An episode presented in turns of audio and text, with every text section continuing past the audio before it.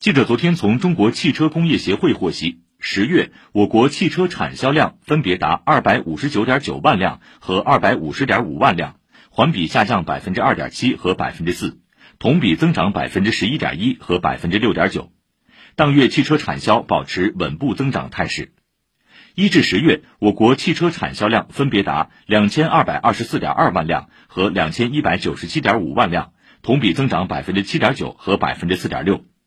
此外，中汽协公布数据显示，十月新能源汽车产销量分别达七十六点二万辆和七十一点四万辆，同比增长百分之八十七点六和百分之八十一点七，市场占有率达到百分之二十八点五。